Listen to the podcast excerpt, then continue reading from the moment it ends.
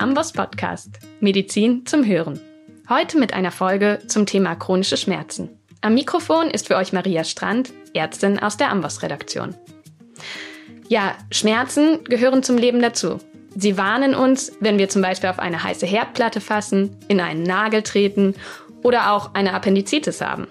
Zum Problem werden Schmerzen, wenn sie nicht mehr weggehen, also chronifizieren. Dann stellen sie auch keine Warnung mehr bei einer akuten Verletzung dar, sondern haben ein Eigenleben entwickelt. Laut der Deutschen Schmerzgesellschaft sind 17 Prozent der Menschen in Deutschland von chronischen Schmerzen betroffen. Dass diese mit erheblichen Einschränkungen in der Lebensqualität einhergehen können, kann man sich leicht vorstellen. Kein Wunder, dass viele von ihnen medizinische Hilfe aufsuchen.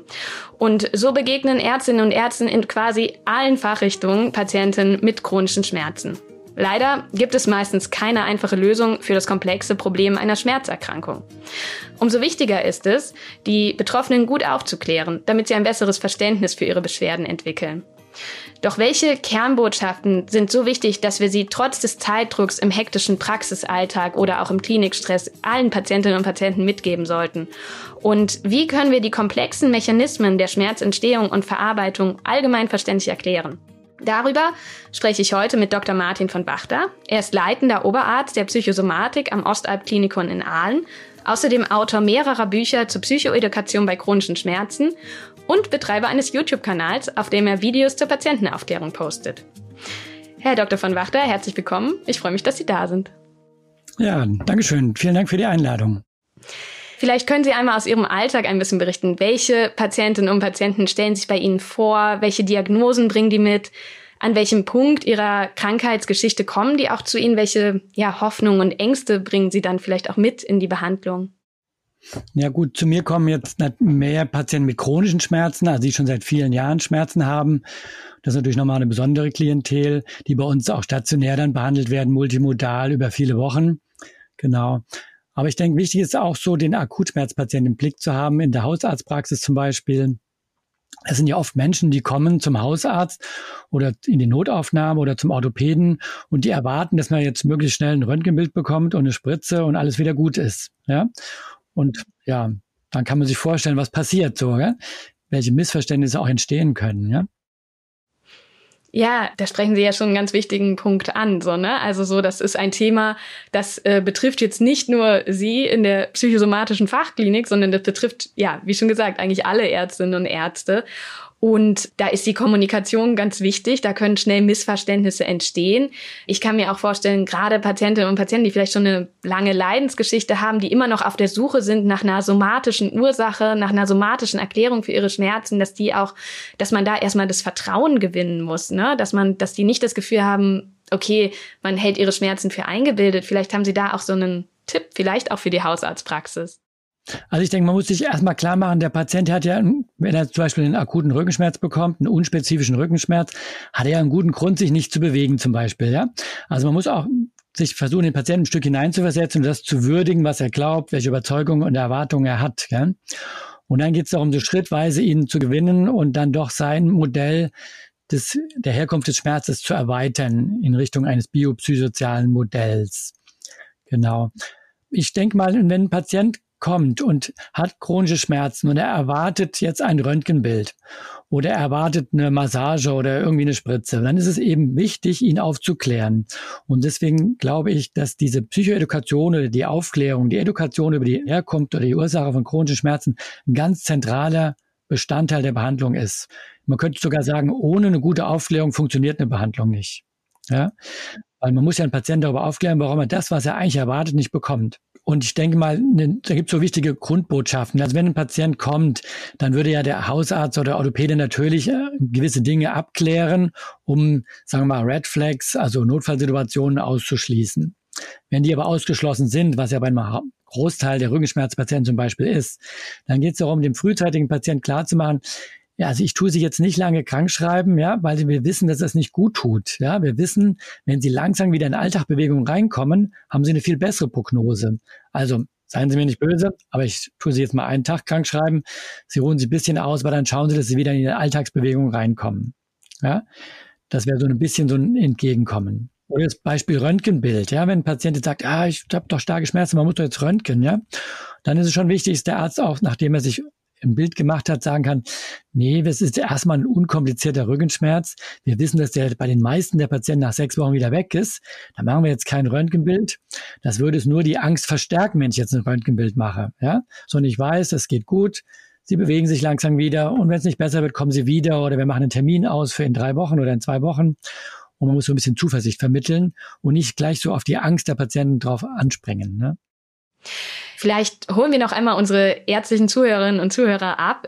Vielleicht können wir noch mal so ein bisschen darüber sprechen, wie Schmerzen eigentlich entstehen. Also nach dem, was ich gelesen habe, es gehört ja mehr dazu als ein Gewebeschaden. Ähm, also wir alle kennen ja so Geschichten, wenn schwer Verletzte trotz eines gebrochenen Beins quasi ohne Schmerzen noch kilometerweit laufen, um Hilfe zu holen. Aber wir kennen das ja auch aus dem Alltag. Also wenn ich mir in den Finger schneide, tut es oft erst dann weh, wenn ich auch das Blut dazu sehe. Oder es gibt aber auch Fälle, ja, wo ja Schmerzen entstehen können, ohne dass es überhaupt einen Schaden im Gewebe gibt. Also so die Phantomschmerzen vielleicht als berühmtes Beispiel, ne, wo ja dann das Gewebe gar nicht mehr da ist, das dann Schmerzen verursacht. Vielleicht können Sie noch ein bisschen einmal auf die Grundlagen so der Schmerzentstehung und Verarbeitung eingehen und vielleicht auch die Besonderheiten beim chronischen Schmerz erklären. Also da, ja, dass wir alle nochmal auf einem Stand sind. Mhm, genau. Ich mache es mal ein bisschen aus der Perspektive des Arztes, der eine Edukation macht. Gell? Also ich würde immer jedem Arzt empfehlen, ähm, Sie brauchen irgendwie ein Gehirn. Ja, also Sie können ein Modell vom Gehirn auf dem Schreibtisch stehen haben oder einen, einen Flipchart haben oder eine Folie, die Sie dem Patienten gut mal zeigen können. Am allerbesten ist, Sie zeichnen dem Patienten ein Gehirn auf. Dann machen sie eine Wolke, ganz einfach, ganz grob so ein Gehirn hinzeichnen. Dann machen sie nach unten einen Hirnstamm und dann das Rückenmark hin und dann zeigen sie so einen, meinetwegen einen kleinen Schmerzsensor, ja, einen Rezeptor und davon geht dann ein Pfeil zum Rückenmark. Da sagt man, das ist sozusagen, da entsteht der Schmerz, wird zum Rückenmark geleitet. Dann machen sie einen zweiten Pfeil vom Rückenmark hoch zum Gehirn und dann können sie erklären, ja, hier geht's in den zweiten Nerv, wird umgeschaltet im Rückenmark und dann geht es zum Gehirn. Wenn Sie jetzt vorstellen, diese Schmerzen bestehen längere Zeit, also mehrere Wochen und Monate, dann werden diese Bahnen empfindlicher, können Sie den Strich bisschen dicker machen, ja? Und dann sehen Sie, wie der Schmerz schneller ins Gehirn geleitet wird. Der gleiche Schmerz wird im Gehirn stärker wahrgenommen. Damit haben Sie schon mal gut die Bahnung erklärt. Ja? Hat noch keine 30 Sekunden gedauert. Ja? Okay. Dann erzählen Sie dem Patienten im Gehirn, machen Sie drei Kreuze im Gehirn. Eins oben, da wo der Homunculus sitzt. Ja? Dann machen Sie oben ein Kreuz hin und sagen, hier wird wahrgenommen, dass irgendwas im Körper ist. Und hier kann der Körper lokalisieren, wo es ist. In Wirklichkeit weiß er gar nicht, ob das ein Schmerz ist oder ein Hitzereiz oder ein Druck. Aber das wird hier oben im Gehirn gemeldet. Dann machen Sie ein Kreuz links, wo Frontalhirn ist, gell? und da sagen Sie, hier wird der Schmerz verglichen mit dem, was Sie schon erlebt haben. Also Sie beurteilen jetzt im Gehirn, ist es ein bekannter Schmerz, so wie ein Kopfschmerz, da weiß ich, der kommt und der ist morgen wieder weg. Oder ist es irgendwie ein Gedanke, oh je, das hört nicht mehr auf und das werde ich irgendwann im Rollstuhl landen. Also Katastrophen, ja, die entstehen hier im Gehirn und nehmen ganz stark Einfluss darauf, wie stark der Schmerz erlebt wird. Das wäre sozusagen Schmerzerwartung und Erfahrungswissen. Und dann machen sie noch ein Kreuz links unten, ja, wo der Hirnstamm ist oder Amygdala ist. Und da sagen sie, hier sitzen die Emotionen und die Emotionen, die entscheiden jetzt, wie stark der Schmerz ist. Ja, die Schmerzstärke wird im Gehirn dort kodiert oder entsteht dort, wo auch die Emotionen sitzen. Und jetzt können Sie dem Patienten leicht erklären, Schmerz ist eine Wahrnehmung, oberes Kreuz, und in eine Emotion, ja, die Schmerzstärke und hat was damit zu tun, ob sie die Schmerzen schon kennen oder nicht. Da haben sie drei wichtige Bereiche ganz grob erklärt. Und dann sagen sie noch, es gibt jetzt auch noch mal interessant ein Schmerz, eine Schmerzbahn vom Gehirn runter zum Rückenmark. Das nennen wir auch das Anti-Schmerzsystem. Also eine, eine Bahn, die den Schmerz blockieren kann. Und diese Bahn ist wichtig, den Patienten zu erklären, weil an dieser Bahn zum Beispiel wirken Antidepressiva im Gehirn, wirken Antidepressiva im Hirnstamm und die aktivieren dieses Antischmerzsystem. Das heißt, diese Bahn blockiert nach unten den Schmerz. Übrigens auch Bewegung führt dazu, dass diese Bahn aktiviert wird. Ja, also Sie haben vorhin schon genannt, da der Sportler, der auf dem Platz rumläuft und keine Schmerzen spürt, obwohl er ja eine Verletzung hat, da wird diese Bahn aktiv. Ja, durch den Stress wird diese Bahn aktiviert und die hemmt den Schmerz auf Rückenmarksebene.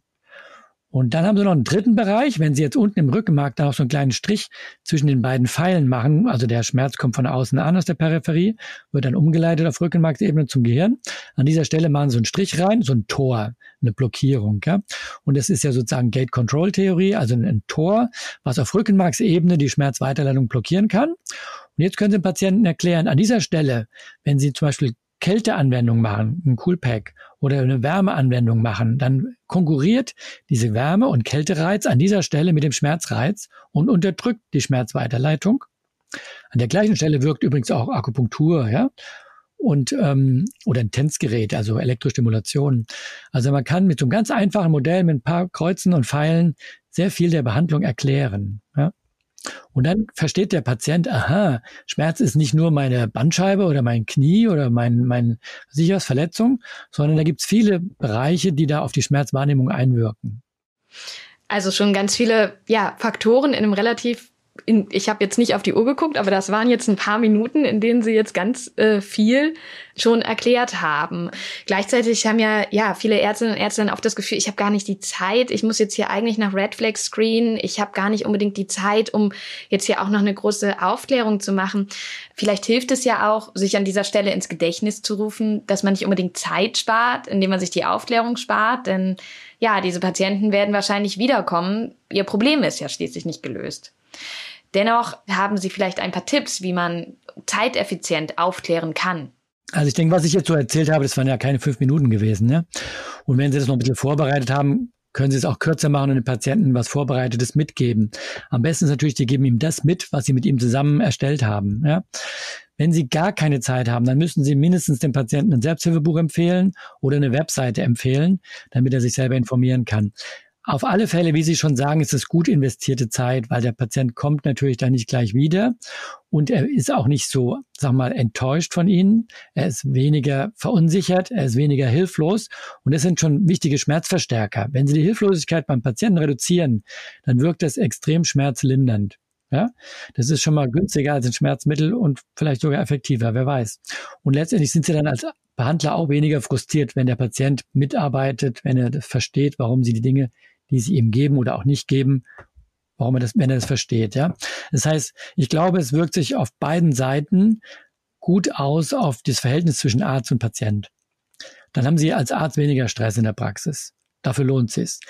Zeitlich lohnt es sich, weil die Behandlung einfach effektiver ist, weil der Patient compliant ist dann, mehr mitmacht. Sparen Sie später Erklärungen. Erklären müssen Sie es eh irgendwann.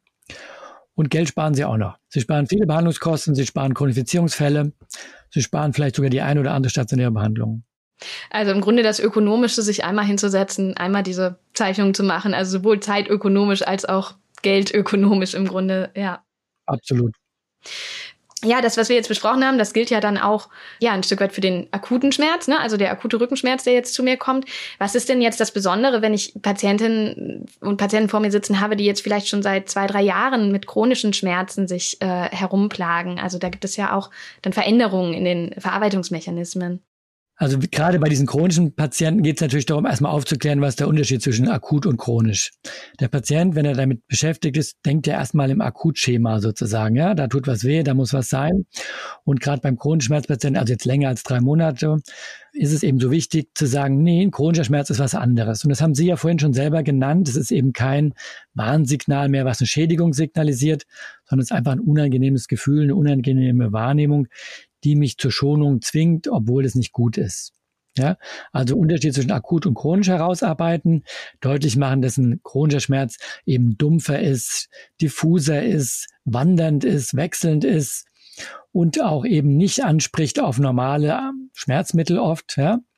Und dass bei diesem chronischen Schmerz eben diese sozialen Faktoren und die psychischen Faktoren eine viel größere Rolle spielen als beim Akutschmerz. Und das können Sie ihm auch sagen. Also ich sage den Patienten ganz einfach, wenn die kommen zu mir und sagen, oh, wenn meine Schmerzen wieder weniger sind, dann mache ich wieder das und das. Dann sage ich denen, da können Sie lange warten. Dann fängt es an zu rattern bei denen. Was hat er jetzt gesagt? Ja. Und dann sagen ich denen jetzt genau umgekehrt. Sie müssen langsam wieder sich bewegen, langsam wieder sozialer aktiv werden. Und dann werden sie die Erfahrung machen, dass der Schmerz in den Hintergrund tritt oder nicht so deutlich ist oder sie weniger beeinträchtigt. Ja. Also erst Bewegung, erst Aktivität und dann Schmerzlinderung. Also das ist eine Änderung des Zielfokus. Und das muss man Patienten vermitteln, also chronischen Patienten vermitteln. Ja. Ja, da haben wir jetzt schon ein paar ganz wesentliche Take-Home-Messages gehört. Ich fasse nochmal zusammen. Eine zu lange Krankschreibung sollte man vermeiden. Bildgebung kann auch Angst machen, auch wenn wir die gerne machen, um uns abzusichern oder auch die Patientin zu beruhigen. Zu genau diesem Thema haben wir übrigens auch mal am Beispiel der unspezifischen Kreuzschmerzen einen Blogartikel veröffentlicht, wo es eben ja genau darum geht, welche schädlichen Folgen eine Bildgebung auch haben kann. Den findet ihr unter go.ambos.com slash Kreuzschmerz. Und die dritte Botschaft wäre, die Bewegung die kommt zuerst. Also nicht erst die Schmerzfreiheit und dann die Bewegung, sondern erst kommt die Bewegung und dann werden auch die Schmerzen besser. Gibt es denn noch weitere ja, Kernbotschaften, die zu jeder Patientenaufklärung dazugehören sollten? Jetzt hatten wir über Bewegung gesprochen. Das andere wäre natürlich der Bereich der Kognition, der Gedanken, der Überzeugungen. Ne? Und eben da muss man auch dran arbeiten. Patienten haben oft die Überzeugung, wenn ich mich bewege, dann springt die Bandscheibe raus. Wenn ich mich bewege, geht irgendwas kaputt. Wenn ich nicht aufpasse, dann lande ich irgendwann im Rollstuhl. Und da muss man fragen, ähm, wie kommen Sie auf diese Gedanken? Welche Gedanken haben Sie? Welche Befürchtungen haben Sie? Muss man erstmal erfragen. Und dann muss man fragen, wie kommen Sie darauf? Und dann gibt es schon manchmal Patienten, die sagen, ja, der Orthopäde hat das und das gesagt. Der, der Mensch beim Röntgen, der hat das und das gesagt. Oder der Krankengymnast hat gesagt, passen Sie auf, bewegen Sie sich nur lange, bis es weh tut. Ja? Also das heißt, auch die Behandler geben Botschaften, ohne dass sie das Böse meinen, die aber die Angst triggern. Ja? Und ähm, das heißt, man erfragt diese Dinge und dann versucht man sie zu relativieren. Also man guckt sich die Gedanken an und würde dann versuchen, eben ähm, weniger angstmachende Gedanken zu implementieren. Ne? Zu sagen, ich will mal ein Beispiel nennen, ein, ein befreundeter Chirurg bei uns im Krankenhaus. Wenn dann ein Patient mit unspezifischen Rückenschmerzen zu dem kommt, der sagt dem, ja, Sie haben jetzt Schmerzen, das müssen Sie sich so vorstellen, so ähnlich wie bei einer Migräne. Der Schmerz kommt und der geht auch wieder. Ja, das ist eine Botschaft, die macht was mit dem Patienten. Das ist was anderes, als wenn der Arzt sagen würde, oh, das ist jetzt ein Rückenschmerz, da müssen wir mal schnell ein Röntgenbild machen und ausschließen, dass da nichts Schlimmes ist. Ja, ganz anderer Umgangsweise. Gell? Das heißt, sie arbeiten mit den Gedanken, sie fragen nach den Überzeugungen und sie versuchen, beruhigende Gedanken, beruhigende Überzeugungen einzuführen. Und dann können sie auch mit Gedankenablenkung arbeiten. Also was lenkt sie von den Schmerzen ab?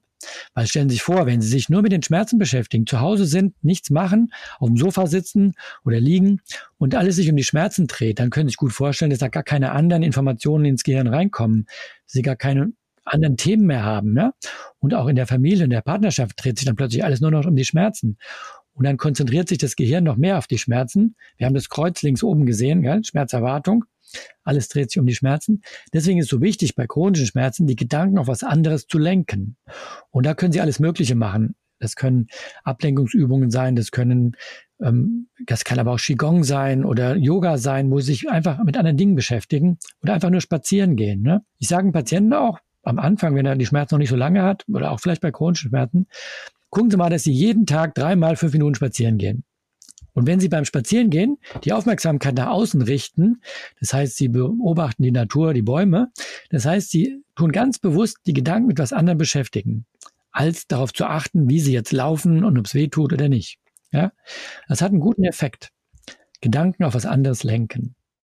Ja, spannend, ne? Da sprechen Sie ja auch schon Sachen an, wo wir als Behandelnde uns, ja auch an die eigene Nase fassen müssen, ne? Wo wir uns auch ganz genau überlegen müssen, was genau vermitteln wir eigentlich unseren Patienten? So, was, welches Bild haben die hinterher von ihrem Körper, ne? Wenn ich mir vorstelle, da sagt jemand zu mir, ihre Bandscheibe ist rausgesprungen und, und klemmt jetzt ihren Nerv ab oder drückt auf ihren Nerv, da hätte ich auch Angst, mich zu bewegen.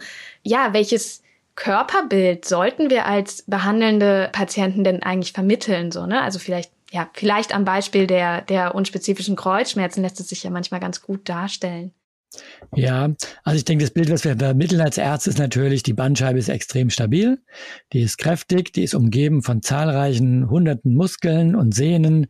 Das ist alles gut gebaut, ja. Und das sollten wir vermitteln. Also in der Education weniger das Modell, Bandscheiben erklären, wo es drückt und Blitze rein und rote Farben, sieht man ja oft auf diesen Bildern von diesen Bandscheibengeschichten im Internet. Das ist nicht das Bild, was man vermitteln sollte. Da gibt es übrigens sogar Studien drüber. Es gibt Studien, da hat man verglichen, was passiert, wenn ich in der Education Gehirn vermittle, also neurophysiologische Education, und was passiert, wenn ich eine defizitorientierte biomechanische Education mache. Ja? Und man kann auch in den Studien zeigen, dass eben die biomechanische Education die Schmerzen schlimmer macht und die andere eher lindernd wirkt. Da gibt es ja diese interessante Untersuchung bei diesen Postarbeitern. Da hat man Postarbeitern beigebracht, wie sie rückenschonend die Pakete heben. Und hat man verglichen, wer von denen kriegt später chronische Rückenschmerzen oder längere Rückenschmerzen. Und die mit der Education hatten dann mehr Schmerzen als die anderen. Ne?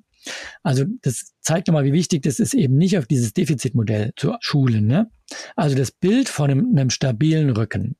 Vielleicht noch ganz spannend, kann man auch mal nachgucken, da gibt es diesen einen, wir Professor Moseley in Australien, der sich viel beschäftigt hat mit Education und Schmerzen.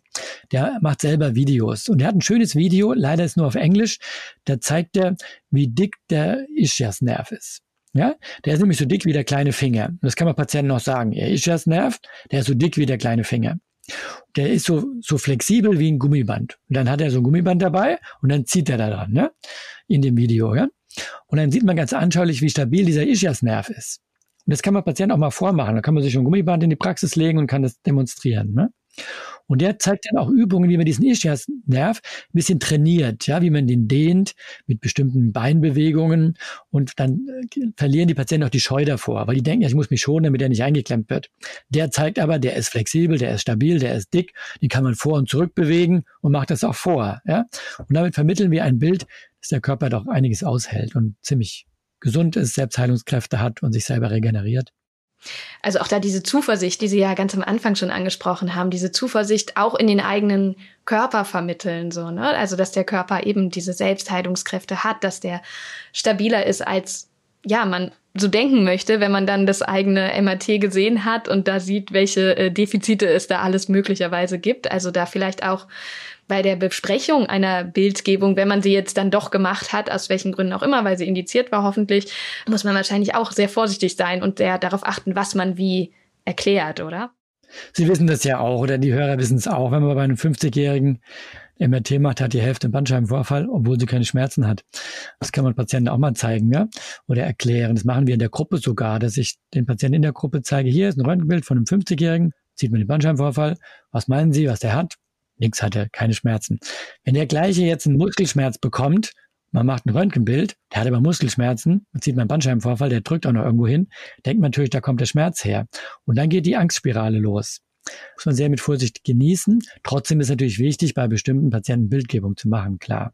Aber man muss es abwägen und man soll es vor allem nicht wiederholen, also nicht mehrmals die gleichen Bilder machen. Vielleicht nochmal zu der, zu der Angst. Das ist jetzt nochmal ein Bereich, den ich anspreche, der ist jetzt vielleicht nicht gleich für den Erstkontakt oder für die Hausarztpraxis. Aber hier bei uns in der Klinik sind natürlich Patienten, die lange Schmerzen haben und die auch große Ängste entwickelt haben im Verlauf einer Schmerzerkrankung. Und wenn man jetzt mit diesen Patienten erkannt hat, okay, hier spielt die Angst eine große Rolle, dann macht es auch Sinn, wirklich an der Angst zu arbeiten.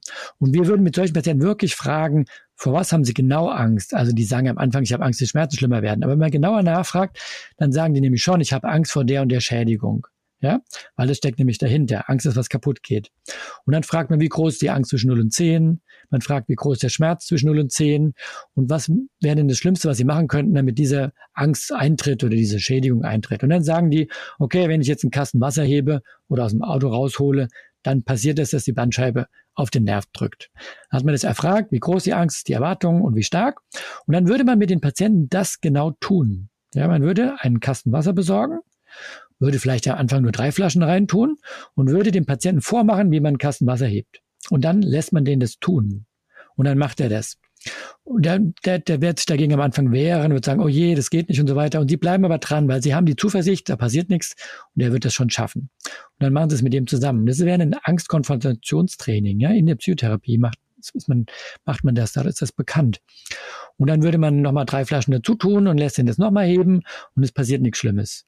Und dann erfragt man wieder, so merken Sie jetzt, sind die Erwartungen eingetroffen oder nicht, zwischen 0 und 10, wie ist der Schmerz zwischen 0 und 10 und gibt ihm die Hausaufgabe, diese Sache jeden Tag zweimal zu machen. Nächste Woche sieht man ihn wieder, fragt, wie es geklappt hat. Also das wäre ein Angstkonfrontationstraining, was schmerzlindernd wirkt, obwohl es eigentlich ein psychotherapeutisches Verfahren ist. Es klingt ja jetzt, also ne, Sie haben jetzt die Psychotherapie schon angesprochen. Wenn ich mir jetzt vorstelle, ja, so Training in irgendeiner Form machen, ob es jetzt der Kasten Wasser ist oder die, die, die Bewegung, die den Patienten eben dann Angst macht, ähm, das ist ja etwas, was beispielsweise auch viel in der Physiotherapie passieren kann. Also ja, eine Schmerztherapie profitiert ja häufig davon, wenn sie auch multimodal ist. Wie sehen Sie denn die, die Rolle der anderen Berufsgruppen, also zum Beispiel der Physiotherapeuten, der Psychotherapeuten? Wie können die auch zur Schmerzedukation beitragen oder auch ja, wenn ich jetzt als Hausärztin meinen Patienten frage, was haben sie denn in der Physiotherapie gemacht, was würde ich mir da wünschen, dann äh, da als Antwort zu bekommen? Äh, als Hausarzt würde ich mir wünschen, der, der Patient sagt, ja, ich war jetzt zweimal oder dreimal beim Physiotherapeuten und der hat mir folgende Übungen erklärt und diese Übungen haben auch folgende Namen. Ja, da kann er sagen, die Übung heißt sowieso, die heißt sowieso, die heißt sowieso. Und er hat mir noch ein Blatt mitgegeben, wo diese Namen draufstehen und ganz knapp zusammengefasst, was ich tun muss. Und dann hat er beim vierten Mal gefragt, wie oft ich es gemacht habe ob ich noch Fragen dazu habe, ob ich mit zurechtkomme, ob man noch irgendwas verbessern kann. Und er hat mir auch gesagt, ich soll ihm das mal vormachen, wie ich das selber mache. Das würde ich mir wünschen als Hausarzt. Und äh, wenn ich natürlich viel Zeit habe oder der Patient sehr kompliziert ist, sehr lange die Schmerzen schon hat, dann würde ich mir doch auch wünschen als Hausarzt für einen kurzen Telefongespräch mit dem Physiotherapeuten. Das klingt jetzt zwar ein bisschen aufwendig, aber das bringt eine Menge. Ja, also dass man sozusagen als Behandler zusammenarbeitet und da gehört eben der Physiotherapeut, der Psychotherapeut oder der Ergotherapeut zusammen. Und da kann es natürlich schon mal toll sein, wenn man sich auch mal austauscht. Jetzt mal in die Zukunft gedacht, das ist ein bisschen gesponnen, aber die Idealvorstellung wäre natürlich, der Hausarzt und die anderen Behandler, die setzen sich einmal im Monat zusammen an einen Tisch, sprechen vier, fünf Patienten durch, die sie gemeinsam behandeln. Und dann wäre die Behandlung natürlich viel effektiver. Und die Krankenkasse würde für dieses Gespräch am runden Tisch, wo fünf Patienten besprochen werden, nochmal über 100 Euro geben. Ja? Und dann hätte sie pro Patient 20 Euro bezahlt, die Krankenkasse. Oder meinetwegen lassen es 100 sein, aber sie würde eine Menge Geld sparen. In anderen Krankheitsbereichen wird es schon gemacht, wird auch vergütet. Aber eben im Alltag gibt es das natürlich noch nicht. Es gibt aber die Schmerzkonferenzen. Das ist jetzt weniger, da gehen die Hausärzte nicht hin, weil es für die zu aufwendig ist. Aber Orthopäden, Schmerzärzte, also Anästhesisten, Krankengymnasten, ähm, Psychiater, Psychosomatiker, Physiotherapeuten, Ergotherapeuten gehen in diese Schmerzkonferenzen, tauschen sich aus über schwierige Patienten und es hat natürlich ein super Effekt. Ja. Und wenn dann der Patient sogar noch anwesend ist in der Schmerzkonferenz, ja, das gibt's ja auch. Ja. Der Patient kommt rein, stellt sein Leiden vor und dann tun diese verschiedenen Experten diskutieren, sich austauschen. Das hat einen riesigen Effekt. Und sowas muss vergütet werden und muss implementiert werden. Das wäre wär natürlich super. Ja? Also Kooperation ne? für eine multimodale Behandlung. Und da eben auch, ja, leider die Strukturen in Deutschland noch nicht so ausgebaut, wie man das hoffen würde. Ne? Sie haben ja jetzt äh, angesprochen, es gibt schon etwas, aber ja, dass die Vergütung da eben häufig auch ein äh, Problem ist ne, an der Stelle. Mhm. Aber das kann ich auch wirklich den jungen Kollegen oder den Studenten empfehlen. Ne? Also in der Ausbildung mal die Ohren offen halten, wo gibt's eine Schmerzkonferenz. Ja? Und ich finde eigentlich, das gehört zu jeder guten Ausbildung dazu, egal ob man jetzt Hausarzt ist oder Orthopäde, mal an zwei, drei Schmerzkonferenzen teilzunehmen. Chronische Schmerzen sind ja nicht nur in der Niederlassung entscheidend, sondern auch in der Klinik begegnen wir ja häufig Patientinnen und Patienten mit chronischen Schmerzen. Wenn ich mir jetzt vorstelle, ich arbeite in der Chirurgie und möchte nach einer Operation vielleicht eigentlich meine Standardschmerzmedikation verschreiben und begegne jetzt einem Patienten, der chronische Schmerzen hat und aufgrund dessen schon eine ganze Latte an Medikationen mitbringt. Wie kann ich mit so einer Situation umgehen? Also muss ich da ja jedes Mal ein Schmerzkonsil machen?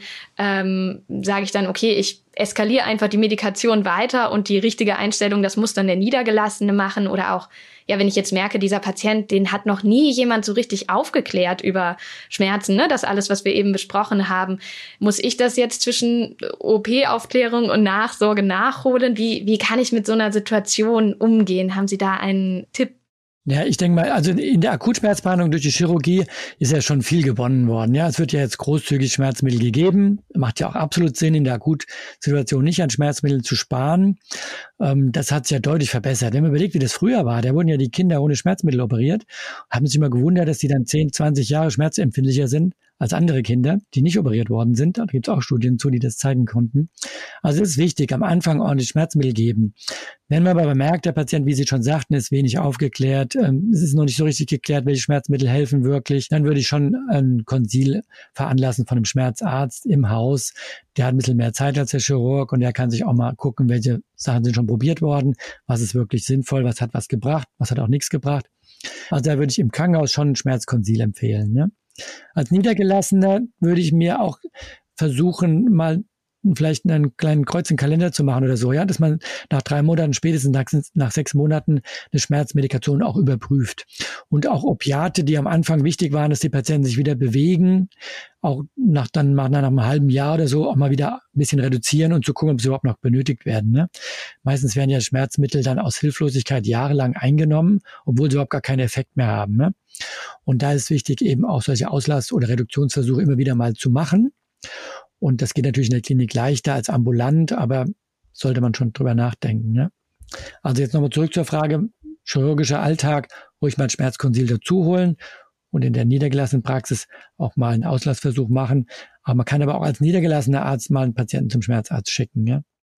Also der, auch der Appell, ähm, ja, das Problem dann nicht zu ignorieren oder zu hoffen, dass jemand anders sich drum kümmert, sagen wir so, weil man selber jetzt ja da gar nicht explizit diesen Auftrag gekriegt hat, sondern den Patienten dann zu sehen und zu sagen, okay, selbst wenn ich jetzt nicht die Zeit oder die Expertise habe, ich, ich hole mir die Expertise dann dazu, sozusagen in genau. Form beispielsweise ja. von einem Schmerzkonsil. Ja.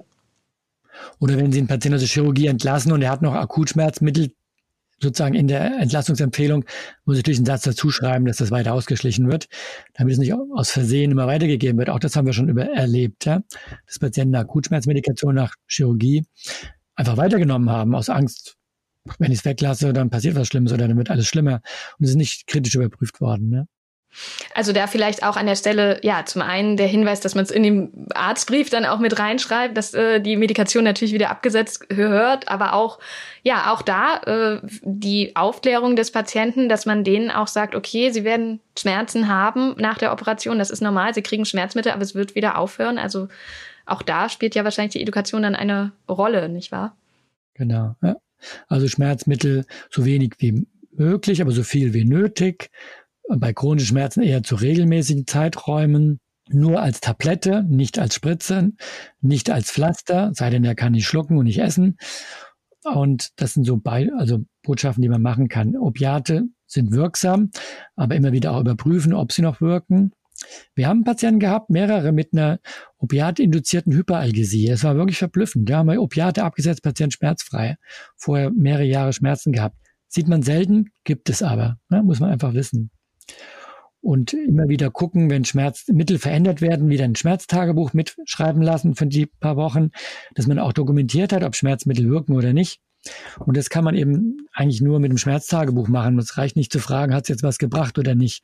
Man muss den Patienten dann schon jeden Tag einschätzen lassen zwischen 0 und 10, um zu überprüfen, hat es eine Wirkung oder nicht. Und ein Schmerzmittel sollte schon auf der Schmerzskala zwischen 0 und 10 zwei, möglichst drei Punkte runtergehen. Ne?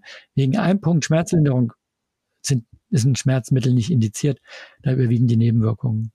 Und Schmerzmittel gibt man halt, damit Patienten sich bewegen, ne? wieder bewegen. Ne? Dafür sind die Schmerzmittel da. Ja. Ja, an der Stelle vielleicht der Hinweis, wer denn die, ja, die Grundlagen der Schmerztherapie noch einmal nachlesen möchte, der kann auf unser Amboss-Kapitel zurückgreifen. Hier findet ihr nicht nur die Grundlagen der Schmerzentstehung, sondern eben auch Hinweise zur medikamentösen Schmerztherapie, also die Dinge, die Sie eben angesprochen haben, dass man eben, ja, zu einer festen Uhrzeit die äh, Medikamente geben sollte, dass man sie als Tablette geben sollte und so weiter. Und auch Hinweise zur Behandlung von Patientinnen und Patienten, die mit einem akuten Schmerz in der Not Notaufnahme aufschlagen, aber eben auch Links zu Therapieschemata bei chronischen Schmerzen wie Gelenk, Rücken, Kopf und neuropathischen Schmerzen. Das Kapitel findet ihr unter go.ambus.com slash Schmerz. Jetzt haben wir ja so ein, so ein bisschen darüber gesprochen, okay, warum machen wir denn eigentlich die Schmerztherapie? Ne? Also jetzt eben bei der Medikation haben Sie gesagt, okay, es geht viel eben darum, die Patienten und Patienten wieder in Bewegung äh, zu bekommen. Ähm, Bewegung spielt ja eben ja meistens in der Therapie eine wichtige Rolle. Wie können wir denn Patientinnen und Patienten motivieren. Sie haben ja vorhin schon ein bisschen angesprochen, okay, die Patienten sollen nicht warten, bis sie schmerzfrei sind, bevor sie sich bewegen, sondern erst kommt die Bewegung und dann werden irgendwann die Schmerzen besser. Was mache ich denn, wenn einer wirklich jetzt schon lange sagt, okay, aber immer wenn ich mich bewege, dann tut's weh und ich möchte eigentlich nicht, den muss man ja erstmal motivieren, dass er sich dem aussetzt sozusagen. Und ja, gibt es auch Patienten, die ja für die mehr Aktivität vielleicht gar nicht das Richtige ist, die man eher so ein bisschen ausbremsen muss, weil sie sich immer übernehmen. Also vielleicht können Sie dazu etwas sagen. Beim, das ist leider so, dass beim Gesunden Bewegung wirklich zu einer Hypoalgesie führt. Ja, also ein Gesunder, der sich bewegt, kriegt eine Schmerzlinderung. Das kann man nachweisen. Ne? Bei den kranken Patienten ist dieser Effekt oft nicht so gut ausgeprägt wie bei Gesunden. Das heißt, bei Kranken ist es oft so, bei Schmerzpatienten, dass Bewegung erstmal eine Schmerzverschlimmerung macht. Ja? Und da ist wichtig, als Physiotherapeut auch zu gucken, das machen die ja auch. Man fängt erstmal mit Bereichen an, die nicht so schmerzhaft sind. Also man fängt in der Peripherie an, weiter weg vom Schmerzort und macht erstmal so eine allgemeine Bewegung, damit der Patient wieder Vertrauen in seinen Körper bekommt und die Erfahrung macht, okay, Bewegung lenkt mich zumindest auch ab oder gibt mir mehr Behandlungsspielraum. Und später würde man sich dann erst den Schmerzregionen zuwenden, ja, und so. Und ähm, was man auch machen kann, ist, man man sagt vielleicht gar nicht, wenn sich bewegen, ist es gut für die Schmerzen. Man, man könnte auch sagen, Bewegung ist gesundheitsfördernd oder Bewegung erhöht ihre Lebensqualität ja, oder Bewegung führt dazu, dass sie wieder mehr machen können, damit die nicht immer so auf die Schmerzen direkt gucken. Ja? Und es ist ja wirklich auch so, dass am Anfang die Schmerzen bei der Bewegung vielleicht auch ein bisschen schlimmer werden. Wenn er dann aber die Botschaft hat, Bewegung ist für meinen Körper gut, Bewegung ist für meine Psyche gut, für mein Soziales und für meine Gesundheit, dann könnte er es trotzdem machen sozusagen. Ja? Und dann immer in kleinen Schritten ähm, steigern, ähm, mit alltagstauglichen Bewegungen anfangen und ähm, so sich dem ran annähern. Also das heißt, wieder spazieren gehen, wieder ähm, die Spülmaschine langsam ausräumen, mit Pausen vielleicht oder was bügeln, jetzt nicht gleich 15 Hemden, sondern nur zwei Hemden. Also solche Alltagsbewegungen wieder machen. Ne?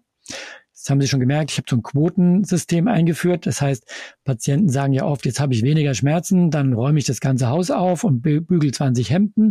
Diesen Patienten muss man vermitteln, nee, machen Sie mal feste Quoten zu festen Zeiten, weil dann haben sie nämlich die, die es übertreiben, auch mit eingefangen und sagen, okay, regelmäßige Aktionen, ja, ein Zimmer sauber machen pro Tag und nicht die ganze Wohnung, damit die sich nicht überfordern. Ne? Die sogenannten Durchhalter, die muss man ein bisschen bremsen. Ja.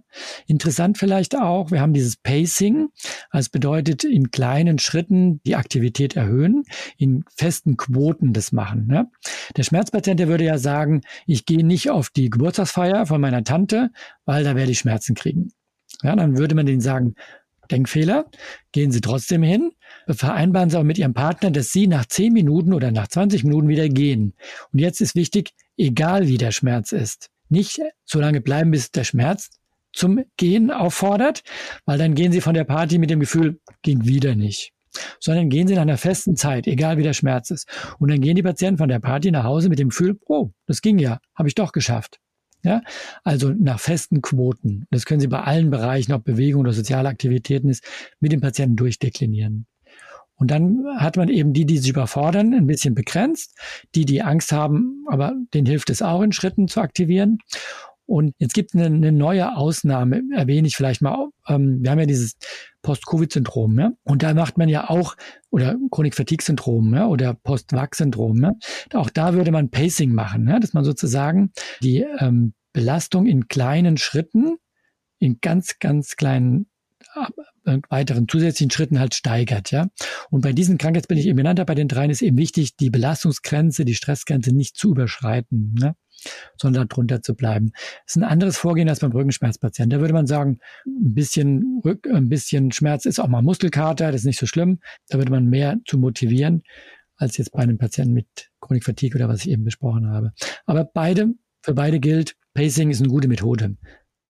Ja, verstehe. Auch spannend, diese Überschneidung dann sozusagen, ne, für zwischen den ja, verschiedenen Bildern und das äh, Pacing da bei vielen Dingen weiterhilft und dann eben auch diese langsame Aktivitätssteigerung und vielleicht auch wirklich mit den Dingen anfangen, die im Alltag wichtig sind, sodass eben die Patientinnen und Patienten sofort auch etwas davon haben, weil sie ja mehr ähm, ja, Alltagsfunktionalität ein Stück weit auch gewinnen. So.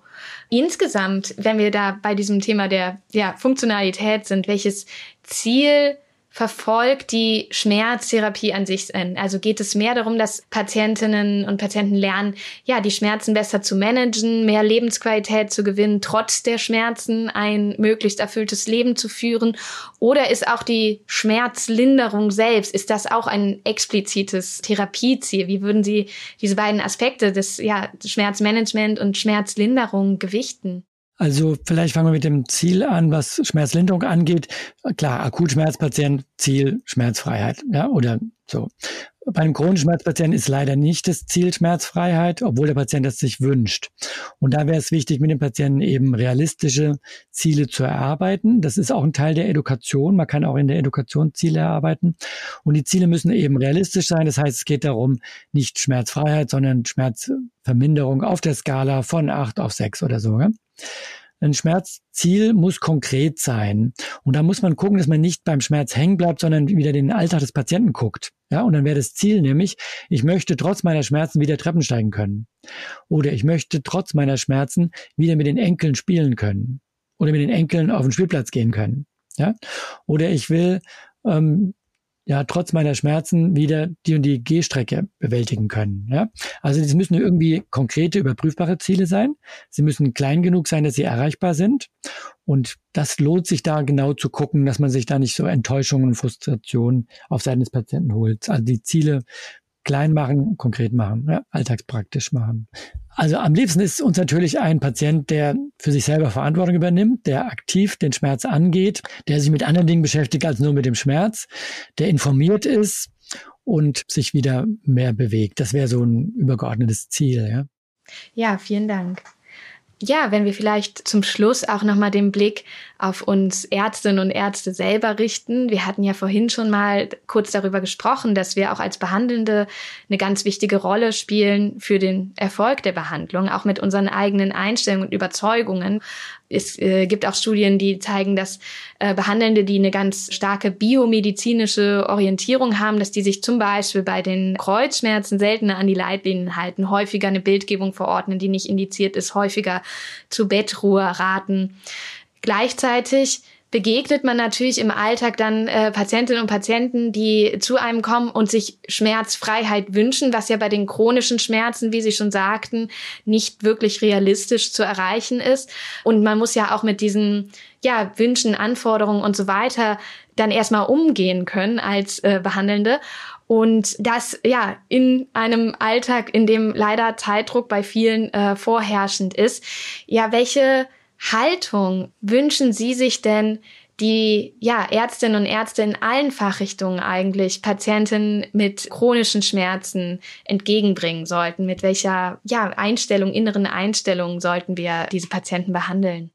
Ja, gleich zwei Einstellungen sind wichtig. Das eine wäre, der Schmerz ist das, was der Patient sagt.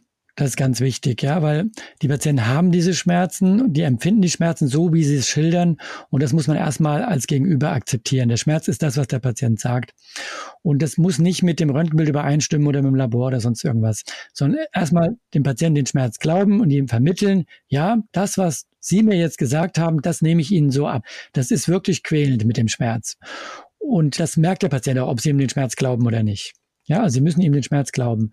Und auch ein Patient mit somatoformen Schmerzen, ja, da gibt es überhaupt nichts zu sehen, auch nicht in der Muskulaturverspannung oder so. Der entsteht, entsteht rein im Gehirn durch einen Konflikt, durch eine anhaltende Stresssituation. Auch dieser Patient hat Schmerzen und die muss ich ihm als Schmerz glauben. Sonst habe ich verloren, sonst, kriege ich keinen Zugang zu ihm. Ja? Und das Zweite ist, ich brauche Geduld. Ja? Ich brauche Geduld, ähm, dass eben Schmerzen von selber wieder weggehen. Ich brauche Geduld, dass Patienten eine Weile brauchen, ihre Verhaltensweisen zu ändern. Und das ist natürlich schwierig im heutigen DRG geprägten Gesundheitssystem, wo es halt darum geht, bezahlt wird, wenn ich in kurzer Zeit möglichst viel Diagnostik mache, zumindest im Krankenhaus. Und das ist natürlich, steht dem diametral entgegen. Ja? Das heißt, ich brauche eigentlich Geduld. Das heißt, ich muss sagen können, nee, ich habe den jetzt beruhigt, ich habe den entängstigt, ich habe den aufgeklärt und jetzt schicke ich den nach Hause und bestelle den in der Woche wieder ein oder in zwei. Ja? Dann hat sich bei den meisten ja vieles erledigt. Und ich habe nicht den Reflex, gleich alles abzuklären. Ja? Also ich brauche Geduld in der Behandlung der Schmerzpatienten. Ja? Der Hirschhausen, äh, Eckert von Hirschhausen hat das mal so schön formuliert. Der hat gesagt, ähm, der arbeitet ja auch manchmal mit Patienten, ja, dem Patienten geraten, fragen Sie mal Ihren Arzt, was passiert, wenn ich jetzt nichts tue? Also das mal einen Arzt zu fragen, ja, das, dazu ermuntere ich unsere Patienten immer. Fragen Sie mal Ihren Arzt, was passiert, wenn Sie jetzt nichts tun. Das heißt, dieses Abwarten, was man früher als Hausarzt immer gemacht hat, ja, das so ein bisschen herauszufordern. Und dann sagt nämlich der Orthopäde vielleicht auch, naja, also vielleicht kann man doch erstmal abwarten, bevor man eine Operationsindikation weiter verfolgt oder so, oder erstmal konservativ behandeln. Also, oder erstmal, ja, Alltagsbewegungen abwarten und nicht groß Behandlung starten, ne? Kann man in zwei Wochen immer noch anfangen. Ne? Also ich höre da ganz viel raus, ja, Vertrauen. Also zum einen dem Patienten vertrauen, dass das, was er erzählt, dass das auch stimmt. Also wenn er sagt, er hat Schmerzen, das stimmt auch. Und zum anderen eben dann auch, ja, das eigene Vertrauen, dass dieser Schmerz auch besser werden kann, dass der womöglich auch besser wird oder wahrscheinlich auch besser wird, wenn man erstmal überhaupt nichts unternimmt und den eigenen Aktionismus da auch bremsen. Genau. Man ist natürlich auch praktisch, wenn man selber immer mal Rückenschmerzen hat, dann ist es leichter, wenn man es erlebt hat sozusagen, ja, ja, da kann man dann auch auf die eigene Erfahrung, hoffentlich positive eigene Erfahrung dann zurückgreifen. Ne? Wenn man natürlich selber die Erfahrung gemacht hat, meine Schmerzen sind nie besser geworden, weil da auch was schiefgegangen ist in der Behandlung, dann äh, ist es ja schwerer, sich das zu erarbeiten. Ne? Gibt es denn noch etwas, das Sie unseren Hörern für ihren ärztlichen Alltag, für die Behandlung von Patientinnen und Patienten mit Schmerzen oder auch chronischen Schmerzen mit auf den Weg geben wollen? Also was ich noch spannend finde, was man sich auch mal angucken kann, wäre die nationale Versorgungsleitlinie Rückenschmerz oder Kreuzschmerz heißt die. Und die ist wirklich gut gemacht, weil da sind jetzt nicht nur die normalen Empfehlungen drin, was man alles macht und was man nicht macht, sondern die haben auch äh, kleine Kapitel drin oder kleine Dateien, die man runterladen kann mit Informationen für Patienten. Und da werden genau diese Themen nämlich aufgegriffen. Also wann ist Bildgebung sinnvoll? Warum muss ich mich trotz Schmerzen bewegen? Ja, was ist, was macht man beim Akutschmerz? Was macht man beim chronischen Schmerz? Das sind immer so ein, zwei DIN A4 Seiten zu diesen Themen. Also die kann man auch mal runterladen und Patienten ausdrucken. Und dann haben wir von der Deutschen Schmerzgesellschaft die Flyer, die können Sie bestellen auch als Arzt bei der Geschäftsstelle. Und da gibt es eben auch so Informationsflyer zu Rückenschmerz, zu Endometriose, zu Kopfschmerz, zu Gesichtsschmerzen. Also sozusagen mal zu den wichtigen Themen kann man da auch Flyer ähm, bestellen oder runterladen. Die kann man in der Praxis auslegen, im Warteraum oder so.